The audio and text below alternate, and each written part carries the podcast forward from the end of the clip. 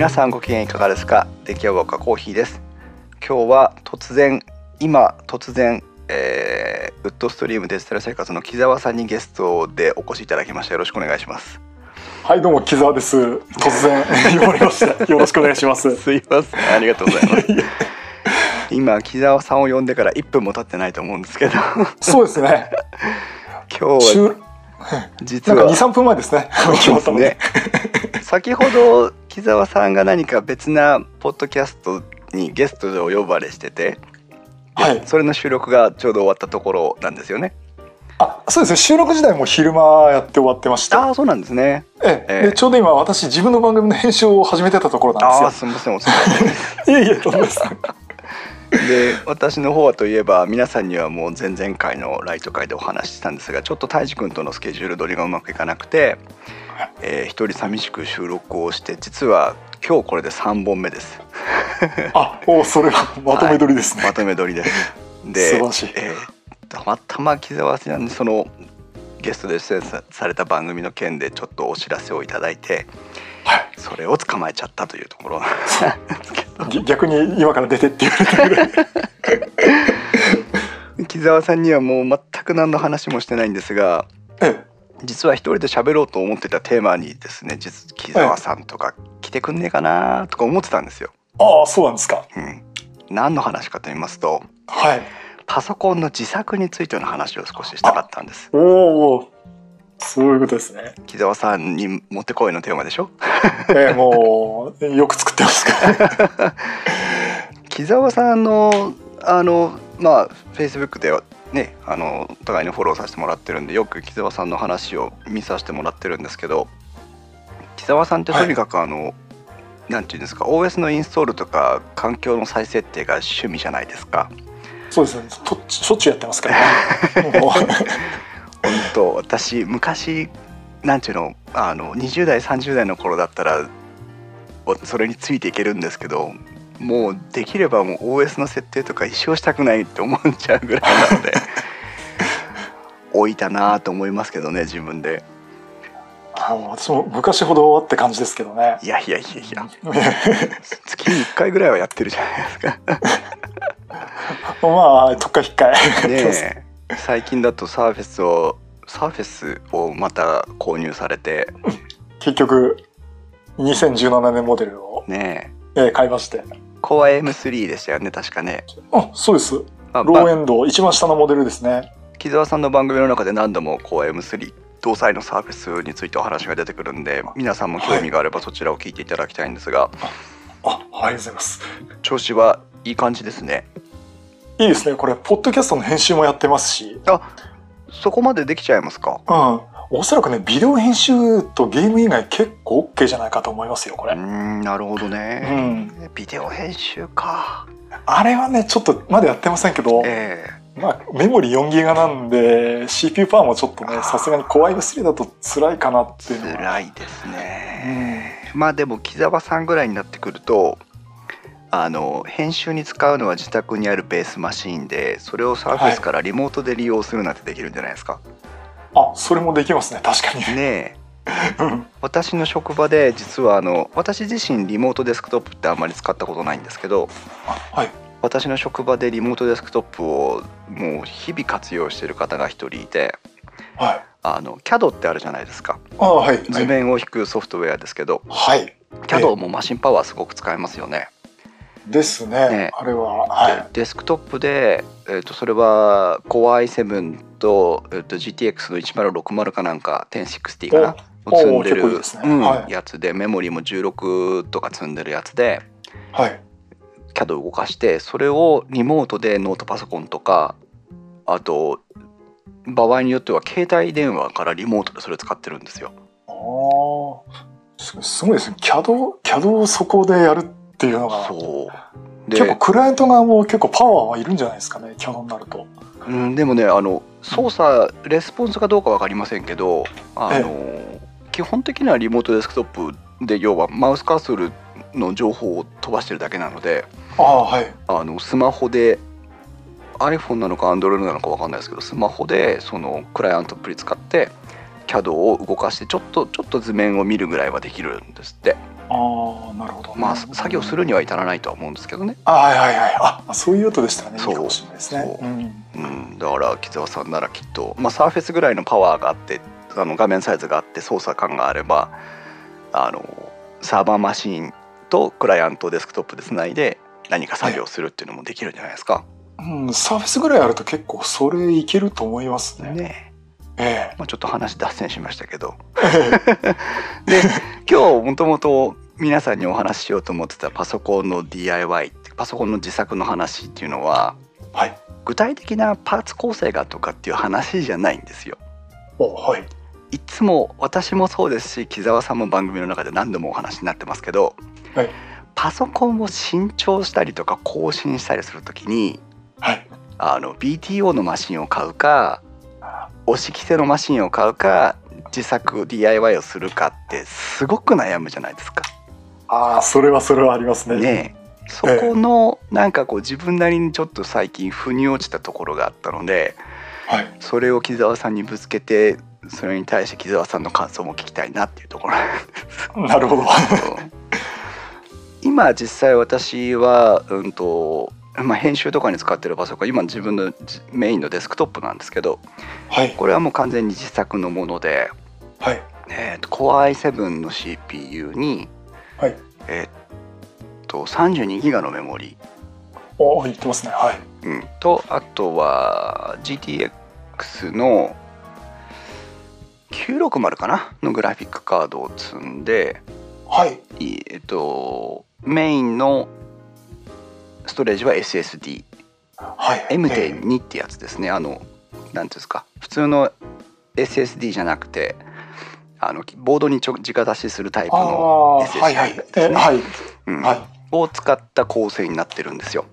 はい、だまあそこそこハイスペックな構成になってるかなと思うんですけど、はい、はい、でこれを組もうと思った時にやっぱり悩んだのがどう考えたって BTO でドスパラとか、はい、パソコン工房とか その辺で組んだ方が安いじゃないですか。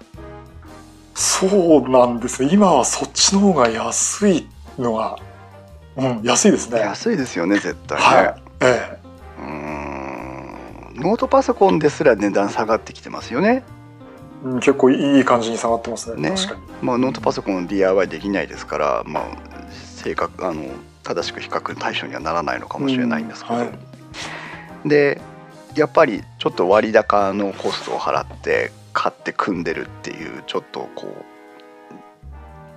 このこれで正しいんだろうかっていう思いを感じながら 日々過ごしてるんですが実はこのデスクトップを組み上げる組み上げるというかこの構成になる前に、はい、Core i5 の CPU を使ってました。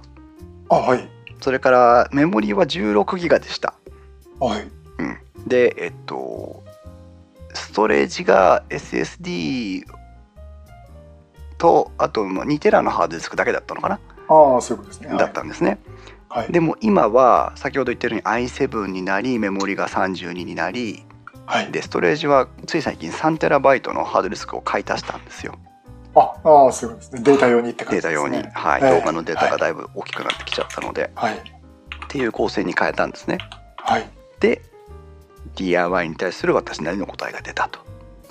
はい、はい、パソコンで新しくパソコンを買う方とかこれから更新される方で、DIY その自分で自作する必要がある方というか、まあ、自作したい方と一番のポイントは、はい、初期投資を分散できる初期投資を抑えられるっていうことが一つと、うん、まあ今言ったように最初に i5 を使っておいてある時期過ごしたら i7 に乗り換えるっていうことは、えー、マザーボードが対応している限りにおいて全くその CPU 以外の投資をせずに更新できるわけじゃないですか。そうですね、うん、しかも、うん i5 の CPU は私も売却したので。あ なるほど、はい、だから i5 に1回投資はしてますけどいきなり i7 を買うよりは安い金額で構成を組んで、うん、で一定期間使ってます、はい、使って目減りはするんだけど i7 をを新しく更新して買い直す、まあ、初期投資というか頭金みたいな感じにもなるし、えーはいえー、そんな感じでこううんとその時その時に合わせてこうスケールアップできるというかそのといきなり i7 の32ギガの SSD てんこ盛りの最強構成を組むんじゃなくて、はいえー、組んで1年ぐらい経って少しまた予算に余裕ができたら一部バージョンアップして交換部品を売ってでまた一部バージョンアップして交換部品を売ってっていうことをすると、まあ、比較的長い間しかもその一回一回の投資額を少なく抑えてパソコンのパフォーマンスを保てるんじゃないかなというね答えに至ったんです、ね、一つ、うんはい、これどうですか木澤さん的に？あのそれって多分こまめにバージョンアップをしていくっていうんであればすごくやっていけるかなと思いますね。なるほど。あの実は私も今自分のデスクトップマシンを新しくしたいんですよ。はい、ただ、えっ、ー、と今私のメインのは今 Core i7 なんですけど、はい、えっ、ー、とコードネームでリンツフィールドっていう Core i7-870 っていう、はい、もう8年ぐらい前のやつで。でどれか一つを変えるとほとんどケースと電源が全部変えないとダメっていう状況になってる。んですよね。うん、うん、それをやるとあの確かこうあの昔はあの結構 CPU のソケットの規格って長い期間こう維持してくれてたんですけど今、は1世代変わるとすぐスクエット LGA なんとかってすぐ変わっちゃうんで。ですよね。そう。あの、本当スパンを例えば1年とかそのぐらいで変えていくんであれば、うん、どっかのタイミングでマザーボードも変えることになるんだけど、メモリも DDR3 から4とかになるし、うんうんうん、そういうスパンで変えていくんならいいけど、ちょっと間を空けちゃうと、うん、もう全特化になっちゃうんで、うん、ちょっとそこで、あの、足踏みっていうかしちゃうところはありますよね。悩みますよね。今木澤さんおっしゃっていただいたところ本当に多分このこれから DIY をしていく中で経験者も経験者じゃない方も本当に一番大事にしなきゃならないポイントだと思うんですけど、うん、えっとメモリそれからストレージ SSD とかハードディスクとかそれからグラフィックカードって比較的後方互換性が保たれてるんですよ。あはいはい。だから私今最新のマザーボードまあ最新っていうかあの買った当時最新のやつですけど、はい、えっ、と交換時につけてたのはえっ、と相当古いその前の機械で使ってたグラフィックカードを移設してしばらく使ってたんです。はい、うん、であのメモリのバスサイズとかも違うんだけどグラフィックカードについては、えーと、規格の作り方が上手だったんでしょうね。今本当に最新のやつ買ってもそれこそ10年前下手したら10年前ぐらいのグラフィックカードがまだ刺さって動くんですよ。あそうですね。PCI のエクスプレスで。ねだから後方互換性が保たれてるデバイスについては、うん、新しいマザーボード新しい CPU にしても、えーと、流用が効く。はい、はい、SSD ハードディスクグラボそれからあメモリについてはあまだまだ活かせる。ただしその逆に、うんマザーボードだけは最新のものを買っておかないと、はい、あのまあ、今本当木澤さんが今言ってくれた CPU の縛りとか、はい、まあ、ソケット形状の縛りですよね。まあそうですね、うん、とあともう一つ私が気になったのが、えっと、BTO で買わないで自作をするっていう理由の一つでもあるんですけど、はい、BTO 品のマザーボードってあの同じ型番のやつ同じモデルの名称だったとしてもえっ、と USB ポートとか、はい、接続のそのデバイスの差し込み口が、えっ、と、省略されてたりするんですよ。あいやそうです。あの私も調べたらそういうことあります、ね、ですよね。はい、USB が正規のマザーボードだと例えば 8, 8個口がついてて1いくつが USB Type-C でとかっていうのがそもそもなかったりするんですよね。そうそうです、うん、うんなのでマザーボードだけはもう使うことがなくてもその当時買える一番最新のマザーボードにしておいて、うん、でそれの、えーと、予算が許す範囲のレベルの CPU を買って、はい、でマザーボードが対応している範囲の中で1回更新するぐらいのにしか今んとこならないですよね今。うんそうですね、ね、そこがだから残念なんですよ、うん、一つのソケットでもう少し長いライフサイクルでやってくれるともう少し長く自作楽しめるんですけど そこは確かに残念。昔あのやっぱり自作が流行ってた本当に20年ぐらい前になるとそれが結構できてたんですよね。ですよね。えー、本当ペンティアム3がずっと使い回しができたとか、うんえー、できてたんですけどね。はいまあ、ソケット形状だけは互換性ってないですからね。えー、うん、なんかあの、なんなんていうんですかあの一眼レフでいうとこのマウントアダプターみたいに下駄下駄履かせて変換できるといいんですけどね。あの昔ありましたよね。ソケット47いくつをこう変えるとか。本当ですか？うん昔あって。へえ。でももう本当そういうレベルじゃ今の CPU なくなっちゃってますね。ですよね。やっぱり CPU と各デバイスとのやり取りデータの転送速度がボトルネックになってきてるわけですから、はい、ね、少しでもやっぱりそこは最新の規格に合わせて、うん、しかもその間に挟むものなくやりたいってところでしょうからね。うん、まあ、そうですね、うん、まあそういうその私の場合で言えば、えー、と少ないお小遣いの中で機械を新しくしていきたい。だけどその限られた予算っていうのは絶対守らなきゃいけないものがあって、はい、その中で言うと,、えー、とマザーボードを最新のものにしてそれを基準に1回組めばまあ何年とは言えませんけどもう1回ぐらいその予算の余裕を見て CPU を変えたりグラボを変えたりっていう楽しみはまだ残せるかなっていうのが DIY の最大の特徴かなというふうに思ったんです。うそうですね。やりたいことって変わっていくじゃないですか。はい、やっぱりそのその時組んだ構成だけどああやっぱり CPU がこうだったなとかやっぱりグラボがこうだったなとかそう。思うところありますよね。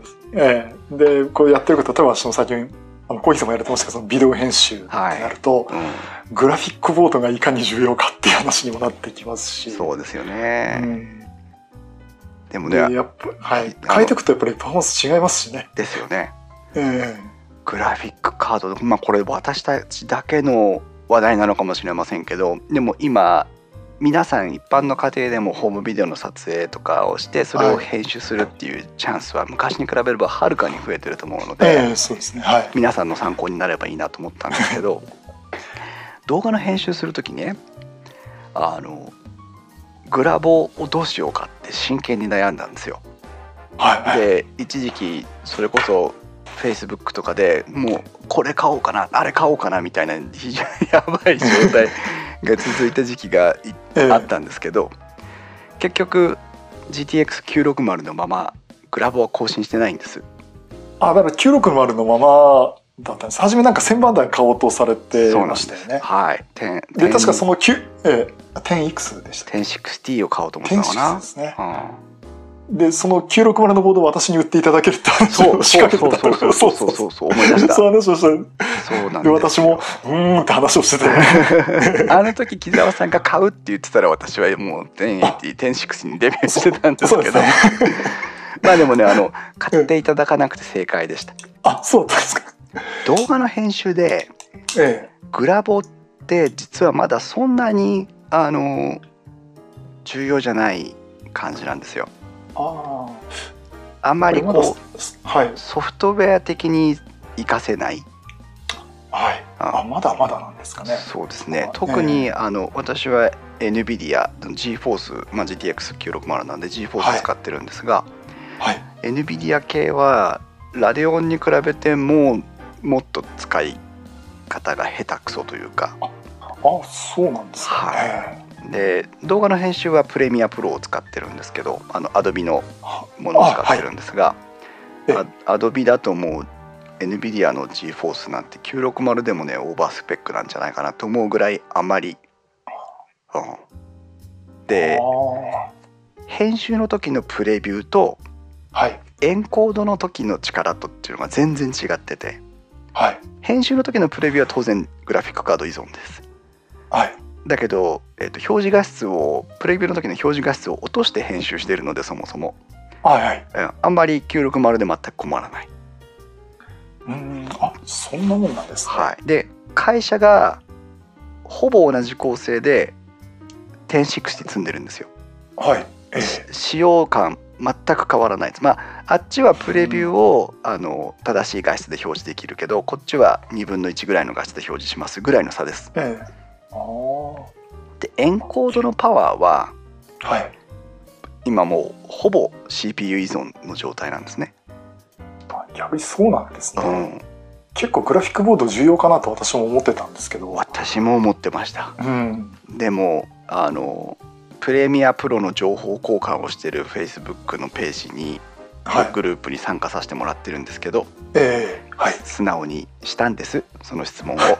え あのプレミアプロを使い始めたんですけど、ええ。まあ、相手はもうプロプロばっかりですよ。ああはい。プレミアプロを使い始めたんですけどあのグラフィックカードを更新しようと思ってるんですが、えー、とこれくらいのやつでどうでしょうかって言ったら誰も返事をくださらなかった。何言ってんだお前みたいな感じだったんでしょうね。ああ、でもそれほどやっぱ CPU の方が今は重要で。はいまだグラフィックカードはまあプレビューの時と一部のエフェクトにはグラフィックの力使いグラフィックカードの力使い使ってますけどあのエンコードの方はもう CPU 依存です。はっきり言って。ああそういうことなんですね、なので i5 から i7 にした時のエンコード時間の短縮はあの実感できる程度あったんですけど、はい。えーあの会社の1060のグラフィックカードと自宅の960のグラフィックカードでは、えー、とプレビューとかエフェクトについてのじ効果の実感はほとんどない状態ですね。うん。そそうすると結構あれですね。あの極極端なすと結構あのもっと下のグレードの 750Ti だとか、うんあそこら辺のグレードでも実は良かったりするんじゃないかとか。うんまあ、そのプレビューの画質さえ調整してしまえば、はうん、全然、まあ、エフェクトがかかるとでもエフェクトも全部じゃないんですよね。いくつか限られたエフェクトだけがグラフィックカードでレンダリングの支援をしてるだけで、はい。うん、なのでまあいけんじゃないの？っていう気がしますね本当に。ああなるほど。うんまあ、4K 動画しますとかって言ったら話別かもしれませんけど。ああそうですね。あの、うんドリキンさんみたいな人はそう。ですねいるかもしれませんけどね。ドリキンさんすごいですね。毎日動画の配信してね。すごいですね。でやっぱりだからたくさんやんなきゃいけないから短時間でやんなきゃいけないんで、ね。マシンパワーもいるのかなと思って見てたんですけど。そうですね。最近はあのとんでもない CPU を買われたっていう話を。そうですね。最近じゃないのかな。私あんまり追いつけてないので。いやえっ、と私もここ1ヶ月ぐらいいいじゃないですか。なんか、ね。ジオンのそう。10コアがいくつ16コアだっけ？10 18とか16とか18とかですよね。そうでしたね。16の32スレッドなのかな、えあえすすごいなんかもう行くとこまで行っちゃってるなって感じ。で、すね。えさすがにドリキンさんちょっとそれは行き過ぎなんじゃねえのと思うんだけど。え さすがビデオ編集すると、うんいいかもしれないなと思っちゃいますねね。聞いてて。トップ YouTuber さんはやることが違うすごい木澤さんは動画の編集は何でやってらっしゃるんですか？あのーまあいかんせんあの昔ソニーが作ってたベガスプロっていうあはいはい。やつですね、ええ。あれをちょっとバージョン古いですけどそれを使ってます。うーん。なるほど、でもあれもだからどんぐらい効果が出てるのかっていうのは怪しいとこなんですけどねで私のマシンがあのさっき言った Core i7 の870で、でグラフィックボードが GForce の GTS450 っていうこれまた8年ぐらい前の、はい。であの普段何の不自由もないし 効果が出るかどうかは分かんないんですけどそれでもやっぱり編集してる普段はプレビューとか全然それはあの問題ないんですけど、えやっぱりエンエンコードでやっぱり1時間の例えば勉強会の動画をー、はい、エンコードするのにうん、4時間5時間かかっちゃうんですね。ああそれはやっぱかかりますねええ。ででも夏の暑い日にぶん回すと部屋も暑くなるんで 最近動画作ってないんですけど、ソフトウェアのええ。うんとそのグラフィックカードの使い方って多分その各社特徴があると思うのでえその木澤さんがお使いになってるやつがどうなのかは私もわからないんですけえど、うん、でもおそらくグラフィックカードはエンコードにはそれほど直接的には影響ないんじゃないかな。ああそうなんですかね。うん。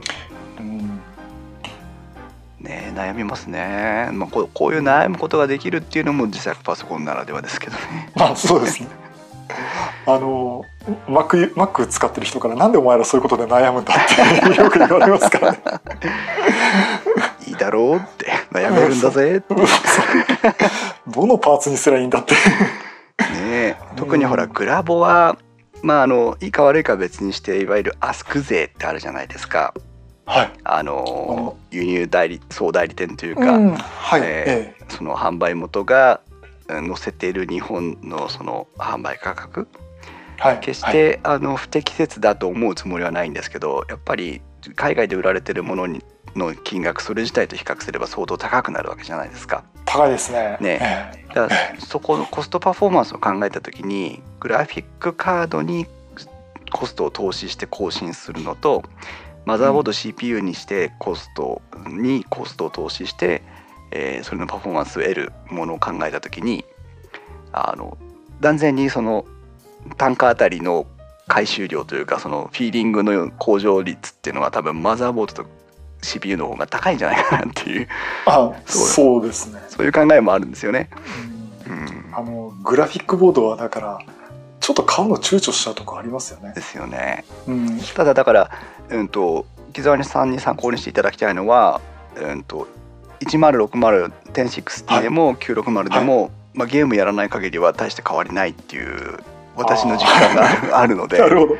それは非常に参考になります。いや値段安くなったほら型落ちのやつを狙ってもそれとだいぶ違ってくるじゃないですか960とかでもね、1万円、まあいくら今いくらなのかわかんないですけど、あ。うん96のそんなもんですよね。でもね。ね、それぐらいの金額で買えるんであれば、多分木澤さんが今お使いのグラフィックカードよりははるかに高性能なわけですよね。はい、そうですね。うん、うん。あのよく聞くのはその最近マイクロソフトのそのミックスリアリティっていうので、MR ホロレンズじゃなくはいそうですホロレンズじゃなくてそのエーサーとかからのヘッドマウントのディスプレイだけを出してミックスリアリティできるっていうへー。え ーでもうそろそろエーサーとかデルとかが出始めるんですね。あそりゃいいですね。でそれの開発機としての最低スペックは1060以上のグラフィックボードを載せろになってるんですよ。あでそれ聞いてあーこれグラフィックボードなんとかやっとそれぞれ CPU もマシン総特化かっていう悩みはあるんですけどね。ー MRAR が出てきてしまうとそれはもうね描画力の差ですから当然グラフィックカードがものを言うところですよね。そうですねでもそこまでやるかなっていうところは正直言ってありますしサーフェスを買わずにデスクトップを更新すればよかったんじゃないですか？いやもうね そうもうね私はサーフェスは買わなきゃいけないあそうですよね。あれ持ってないと気が済まなかった、ですね。でもね確かにあのどこに投資するかすごく悩むところがあって、うん。で例えばその私のグラフィックカードもやっぱり今マシンを例えばデスクトップ総特化へはい。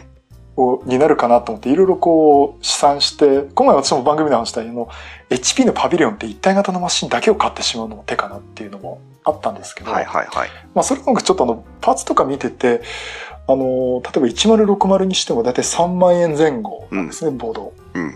買うだけでも。で、はい。買って何をやりたいっていうと動画の編集にも役立てたいっていう一方でいやここまでよくしたら例えばゲームとか遊びたいなっていうふうに思って、え値段調べてたけど2万9000とか3万円だったらプレイステーション4がそのまま買えますからね。え。うん。ああ、だったら そうそう最近ちょっと木澤さんがあの、ファイナルファンタジーのオンラインをやりたいやりたいって言ってたやつですね。ドラクエやりたいファイナルファンタジーやりたいっつって。えでそれ見るとじゃあどこに投資するかっていうとこれグラフィックボードを目的本当の目的考えたらじゃあグラフィックボードじゃなくてプレイステーション買った方がいいんじゃないとか思ったりもえ難しいそうですよそうですね。うんそっか。うん1060まで必要だけど、3万円払うんならそっか。ねえこれで8 8000円いくらでドドラクエね10 11を買ってとか 今、1060っていくらぐらいなんでしょうね。当然価格にもよるんでしょうけど。えーっと、ああ、やっぱに、でも安くても2万円前半ですね。安くてもね。ですね。安くても。ええクロート志向これあこれ多分同じの見てるかもしれない、ええええ多分2万円ちょっと。でもやっぱり。選ぶと3万円近くまでいっちゃいますからね。このクロート志向の1060はあの搭載メモリーが3ギガなんですよね。はいはい。で3万円台に近づくと6ギガなんですよ。ああそうですね。そう。だここがわざわざ1060に投資をするのにメモリー3ギガでいいのかっていうまたその DIY 特有の悩みが一つ出てくるのとと私があの1060っていうかを選ん探してた時に非常に、えー、と悩んだのがえー、っとファンレスモデルにするのか、まあ、はいンレスってないのかな、えー、っとシングルファンにするのかツインファンにするのかっていうことと、はい、あとものによっては温度が上がらないとファンが完全に停止する機能を持ってるモデルがあるんですよ。あはいはい。なるほど、はい、だ低温でも回り続けるか、えーと、低温だとファンが停止するかによって、まあ、当然騒音の量が変わってくるじゃないですか。ええ。ー、だそこがね非常に悩んでメモリ6ギガでファンが停止するやつって選ぶとやっぱり3万円台になっちゃうんですよね。やっぱそあそになっちゃうんですね。私今ゾタックっていうメーカーのグラフィックカード積んでるんですけど結構、はい、あの評判のいいメーカーらしいんですけどゾタックのやつあ、はい、ゾタックですね。聞きますね、はい、よくね、はい、ゾタックのやつが、えー、っと確かファンがね止まってくれるやつだったはずなんですよ。おあこれこれあこれいいなみたいな。ちょっと本当かですかよく覚えてませんけどね。ええ、そっか悩ましいです。ねでもあの木澤さんのやつは悩みますね。だって全特会はもう見えちゃってるわけですよね。もう間違いなく全特会ですよ。全特会。なあ。次の CPU って今予定に入ってるんでしたっけか？あの i9 が出てくるっていうところまでは私もチェックしてますけど。えっと今第8世代が出始めた頃ですよね。はあ、うん。でこれも CPU もその Core i7 も本当に必要なのっていうところも、うん、うん、あの私も今ちょっとすごい思ってて、えー、例えばあの MacBook Pro が Core i5 の6000番台のモバイルのやつです、はい、これも全然十分なんですよね。うん、で今度サーフェス Core M3 買ってみてもこれでも結構十分なところもあって、うんはい、うん。ああとはなんかどっかの瞬発力ってところだとやっぱ Core M3 足りないかなっていうんだけど実は Core i5 あれば十分じゃないっていうところもあって、ね、まあ本当に7入れろっていうのが、うん。木澤さんが言うように瞬発力なんでしょうね。やっぱエンコードしたいって時だけマシンパワーが必要で、はい、でも i5 だからって別にエンコード i7 と比べてびっくりするほど速いわけじゃないから、って考えるとやっぱり i5 ってまあそれインテルの売り方でもあるんでしょうけど i5 が一番買いやすいし売りやすいんだろうなっていうのは容易に考えるとこですよね。そうですね、やっぱり、うん、i5 いいね。メモリはねちなみにえっ、ー、と今私32ギガのメモリ積んでるんですけど、はい、えっ、ー、とブンブンとなんだ場合によってはプレミアプロを動かしてアフターエフェクツを動かしてイラストレーターを動かしてって状態で編集とかしたりするんですけど、はい、あとその時でもね32ギガは持て余してます。あうんやっぱ32ギガってなると結構できますから、もっと、なんかも,、ね、もっと複雑にそのオブジェクトが動くアフターエフェクツを作るとかあ、ね、そういうなんかもっともっと高度になってくれば当然使うメモリ量なんでしょうけど、ね、我々クラスだと30にはちょっと行き過ぎなんですよ。あクライアントマシンで32ってとまあ本当に動画でどんぐらいまで使うんだろうっていう感じがしますね。うん私もこれ16ギガなんですけど、はい、全然持て余しちゃってますね。うん、16ギガあればいいんじゃないかな。ええー、うん、あとはなんだろうな。まあ SSD が速いのはいいですけど、うんと作業用のハードハードディスクとかストレージも SSD にするとちょっと高いですからね。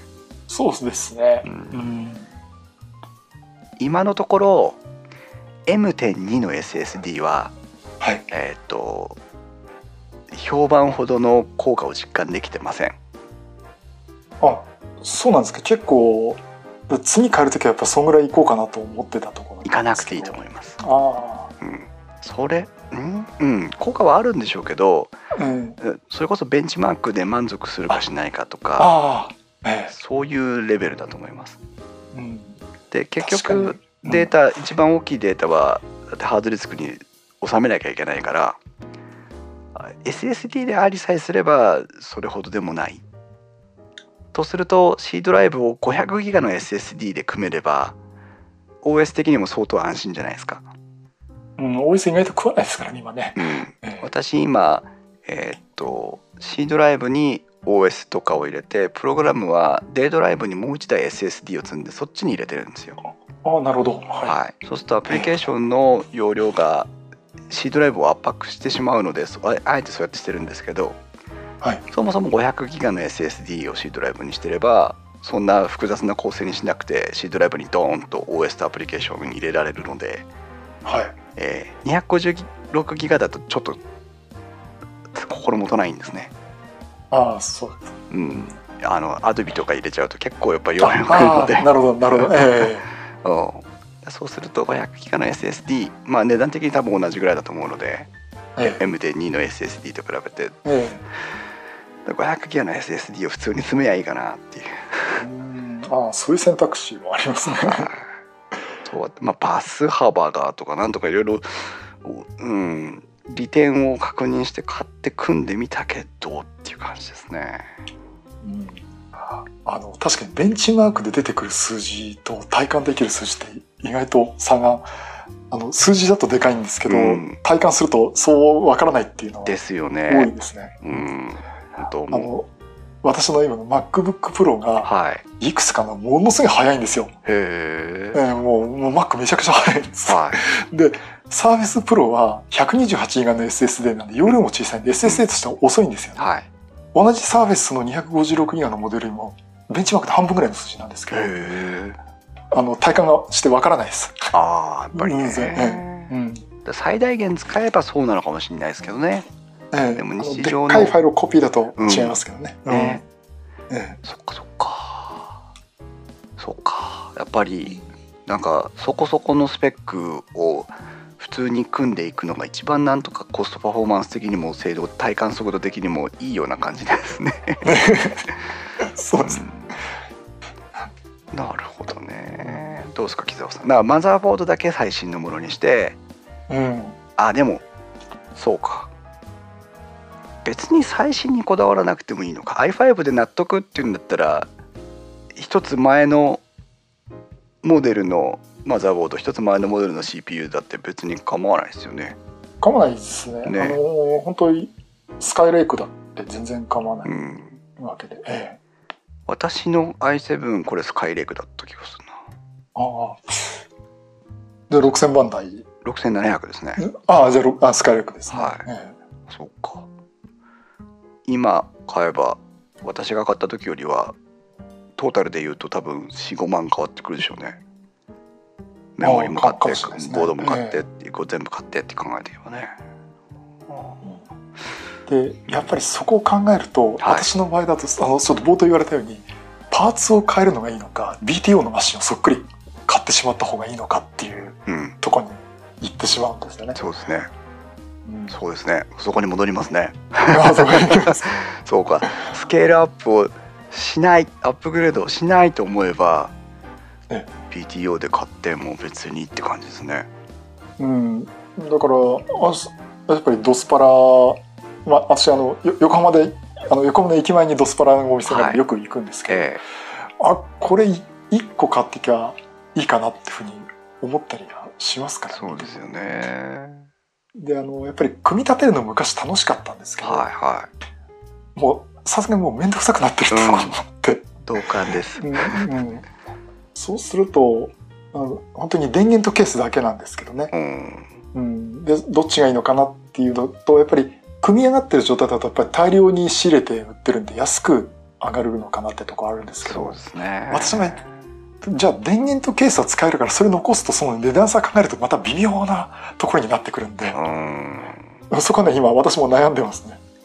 電源も8年前ぐらいの電源を使いなんだとするとだだいぶ多分あのあ。電源の効率みたいなのがああそれは。ね変わってきてるでしょうから消費電力とか発熱の問題があるのと、うん、あとはまあ新しい形状のコネクタまあ変換すりゃいいんでしょうけど新しい形状のコネクタグラフィックカードへの補助電源とかね、ええー、そういうのにも対応してるしてないっていうのもあるんで、うん、全特化ですね。で実は電またこれがまたやらしいところで電源だけ一回壊れてるんですよ。ああじゃあそこは交換してるんですね。で23年前にあの80プラスってやつのああじゃあ十分だ。で750電源だけ最新 最新なんですね。750ワットって言いました？750あ違う違う。かいやあ結局物をいいやつにして450かな。あ4500ぐらいだってやつにしたんです、ね、500, 500ならまあ普通に使えますからね。ええ。ー、なるほど。難しい。そう。あだから壊れた時に対応できるのも DIY のポイントですよ。あそれはあります。ね今言われて気づきましたけど、うん。えー、電源壊れたって電源だけ変えればいい、うん、ハードディスクを増やしたいって言ったらハードディスクを増やせばいいっていうのが DIY のポイントですよねうんそれはありますね。やっぱり。やっぱ CRATA でつないだ方がデータ転送も一番早いわけで、はい。まあ、USB-C がもう少し普及してきたらそうでもなくなっちゃうんですかね。うん、なんかスペック的にはなんかそういう気がしますけどね。ね悩ましい。うん。うん、やっぱだってでで自作でやっぱり面白いとこでもあるんですけど、はい、壊れたんだけどどこが壊れたんだかわからないってことがあありますね。ですね。ありますね。あのでこれを交換したけど大丈夫だったこれをあダメだったこれを交換したけどダメだったっつって、えー、結局部品を何いくつか交換していくうちにもう一台組めちゃうぐらいの金になっちゃったっていうケースが、えー、ありますよねあそういう話もよく聞きますしね。うん、一回私もたまにありますし木澤さんにもアドバイスしたことありましたけどあのメモリーカードとかが接触不良を起こして突然起動しなくなることあるんですよね。あはいはい ありました。一回ありましたよね。確か、えー、ありましたありました。えあのグラフィックカードとかあのメモリーカードとかは結構あの接点がほこりが入るのか何なのかよく分かんないですけどある日突然接触不良を起こすんですよね。うん、あの突然落ちたりとか火が入らなくなったりとか。えー、あの冷や汗が吹き出ますけどね。なんだよみたいな。そうその点だけで言えばノートパソコンはその心配ないですからね。うん、本当にそこは逆に本当タブレットとか作りかがかわ同じような感じになっちゃってるんで、えー、ね、逆にもうばらさないくらいになってる。ん。で、ね、うん、まあ安心といえば安心、うん、うん、悩む。答えが出たと思って木澤さんに話してみたけど 結局考え方次第ですね。うん。まあそうですね。逆にそれがまたやっぱり我々楽しみでもあるしでもそう結局はね好きに悩んでなさいよって話ですけどね、うん、困ったな。まあ今私幸いパソコンには困ってないのでしばらく買い替えるつもりはないんですけど、はい。そうだな。次もしお金がポロッとなんか30万ぐらい40万ぐらい何かこうあぶく銭が手に入って何か買おうと思ったらサーフェスブックかな。うんなんかねそこら辺の路線って結構手堅いところあるんですよね。なんかねサーフェスには昔から興味があるんですけどはい。とっても興味があるんですけどうんと結局キーボード使うしなっていうのが必ずついてきて、はい、 Surface まあ Type Cover 使えばって思うんだけどだったら最初からついてりゃいいんじゃねっていうところに Surface Book が出てくれたので、はい、 Surface Book はね、あのー、結構前から興味は持ってるんですけどね。 Surface Bookもしくはあの Surface Laptop でもねいいかもしれないですけどね、えー、 Surface Laptop ってまた別にあるんでしたっけ？か、あ Surface Laptop っていうのはあのほとんどもう MacBookPro みたいな感じの普通のクラムシェルのノートパソコンあそうなんですね。あれはええ録画あれ？あもうこの前でもう出て今お店で売ってます。あそれはチェックしてませんでした。サーフェスラップトップか見てみる、ええ、あれが出てる私 MacBookPro 買ってなかったですね。ああもう間違いなくあれ買ってましたよ MacBook すごい、えすごい高い MacBookPro 買われたんですよね。そうすごく高い。結果的にすごいもうみんな有名な。有名な。えー、あ実質お前 2, 2代目だろって言われてますけどねショックですよね。あれはね水没っていうのはね、うん、機械電子機器については水没っていうのはね。うんあれはかなりかなり 精神的にもやられましたそうですよね。よく立ち直られたと思いましたよあの。いやーもういろいろと。うん。まあネタになったからいいやと思うようになったら我々もちょっとポッドキャスターとしてもおしまいですけどねあの YouTube の動画でもあれが一番ヒットしてますからね。MacBook の水没の話が。ドリキンさんのあれを見る限り秘宝ってつくのが一番ウケるらしいですから。そうそうちょうどあれを言ってる時に、ええ。ああの配信をしようとしててあ秘宝ってつけようってつけよ 他人の不幸はね見つましてそうですね。でもそこから学ぶところも多いですからね。ね多いっす私もついつい最近 GoPro Hero 5の液晶ガラス面を割りましてね、ああそれは。えもうあれですね。やっぱりバングレ小さいのも交換っていうか丸ごと。今問い合わせをしてる最中なんですけどああなかなかあの問い合わせがと届かなくてですね。ええ。まだどういう修理していいのかわからないんですがはい。防水にした犠牲であそこの背面液晶の部分は完全に多分あのシャーシっていうかケースと一体構造になってるらしくてあはいええ。背面だけでは交換できないみたいなんですよ。あーそうすると多分ね。ええ。ねあの側背面側の側ごとっていうかその要はケース表側じゃない部分はまるっと交換になりそうですね。うん。もあう水没ほどじゃないですけど気づい割れたの気づいた日の晩はもうブルーでした。ズーンとしてました。割れたーと思って、いやーショックですよねそれね、えー多分2たとにか万くやっぱり一体型だっていうのが本当普通になっちゃったんで、ですね、うん。うんあのまあ。私の MacBookPro もあれ結局生き残ったのは SSD と下の板金だけですからね、ボトムカバーだけもうじゃあ。あの全く新しい状態で来たみたいな感じですね。うん。あの別の番組で泰治君がはい。なんか下の板金で板金だけじゃないですか残ったのって。言ってましたから。いやその通りだよっつって、うん、そっか。でもあれまだ運が良くってはい。あのタッチバーでしたっけ？あの、ええ上にええ。液晶のファンクションキーの部分にこう液晶があって、たはい。やるあの MacBook の別のタイプ、あのタイプになると SSD もあの基板と一緒になっててあれも交換できないってなあるとらあの修理できませんになってたんですね。そういった場合ってどうなるんですか？いや泣き寝入りです、もううん、じゃあとった高いけど交換できますとかでもないんですね。ででえ上限価格が決まっててそれ変えるともう修理不可っていうなるんですねああじゃああとは残念ながら新しいの買ってくださいになっちゃうんですか？その通りなんですよ。うわーつらい。えーここはもうタロケンさんにいろいろ教えてもらったんですけど。本当にだから、えそうそうそう。本当にいろいろ教えてもらってで結局あの修理の話し合った時 SSD は大丈夫でしたんでっていうところでこれがダメだったらダメでしたって言われましたね。そうなんだ。うん。うわいやーあれだったらもう今でも私立ち直ってないしサーフェスどころじゃなかったと思います。そうですね。そうか難しいですね。そっか、うん。だってオンボードにしちゃった方が場所も節約できるし排熱とかもね別な筐体に包まれてるよりは裸の方がいいわけでしょうから。そうそうです。そっか。でも修理はしてくれよって思っちゃいますけどね。ええ。だから本当あの修理してくああの修理しますって言っただけでもう大喜びでしたよ。私アップル神対応神対応だよって思いました、ね、すごいすごいですね。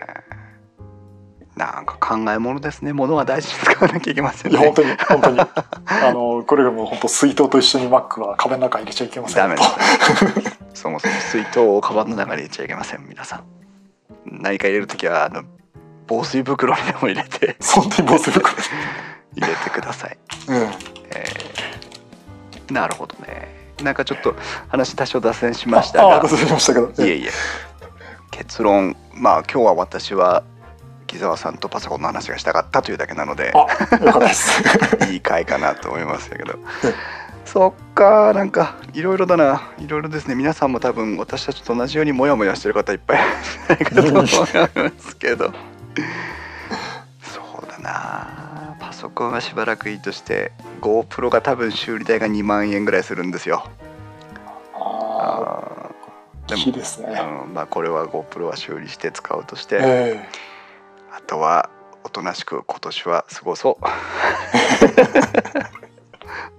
お小遣いもないし。えそうですね。もうなかなかね、お小遣い制だと厳しいところありますね。皆さんもそこは一緒だと思いますが。ええ。ええ。いやーすみません。突然お呼びしてとても楽しかったです。えああ、こちらこそありがとうございます。個人的に非常に楽しい回になりました。はい、私も。またちょっとなんか機会があったらお呼びするんで飽きずに懲りずによろしくお願いします。ああ、もういつでも、ええぜはい。ひぜひよろしくお願いします。それでは、えー、と皆さん、えー、と電気屋ウォーカーの他にもインストチャンネルという今 YouTube チャンネルありますのでぜひそちらも合わせてご覧ください。コーヒーについてはボイスログというのをそこで配信してますのでぜひお楽しみください。木澤さんについても、えー、とウッドストリームのデジタル生活ポッドキャストの配信の他に、えー、と YouTube チャンネルをお持ちですのでそちらもチェックしてみてください。はい、ありがとうございます。ということで、えーウッドストリームのデジタル生活から木澤さんでした。どうもありがとうございました。はい、どうもありがとうございました。それでは皆さん次回の配信までさようなら。さよなら。